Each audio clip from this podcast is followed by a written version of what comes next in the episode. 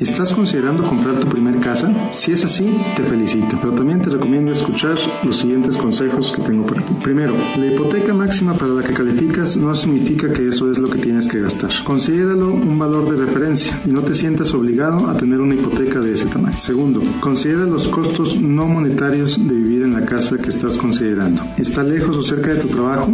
¿Hay mucho ruido?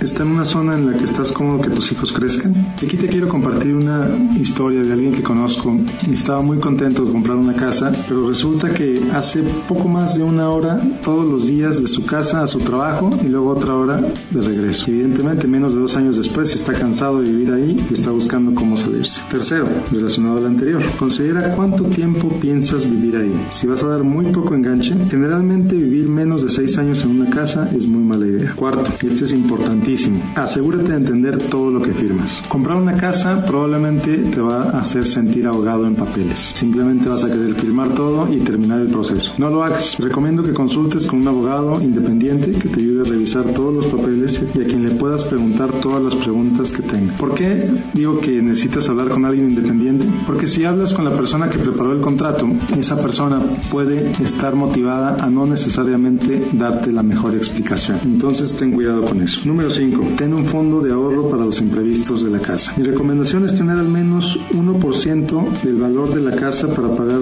el mantenimiento que va a requerir anualmente. ¿Como qué? Mantenimiento de tuberías, sistema de electricidad, sistema de riego, pintura, paredes, etcétera. Todo eso cuesta y es importante que lo tengas considerado en tu presupuesto familiar, porque si no lo haces, muy probablemente vas a resultar con gastos inesperados. Y sexto, rentar no siempre es tirar el dinero a la basura. Es importantísimo que si, por ejemplo, tienes mal crédito o si no tienes dinero ahorrado para el enganche o si simplemente no quieres comprar casa, no te sientas culpable por rentar. Rentar a veces es una buena decisión que depende mucho de la situación en la que te encuentras y de qué es lo que quieres hacer con el futuro. Una hipoteca y en realidad una casa no es una decisión que se toma a la ligera. Es una decisión muy importante y es importante que la hagas de manera informada y de manera consciente de todo lo que puede impactar en tu vida. No lo hagas simplemente porque te presionan en tu familia o porque quieres demostrarle algo a alguien. Compra una casa porque estás listo para hacerlo. Como siempre te invito a seguirme en Facebook, en facebook.com diagonal Miguel Gómez Consejero. Soy Miguel Gómez, consejero financiero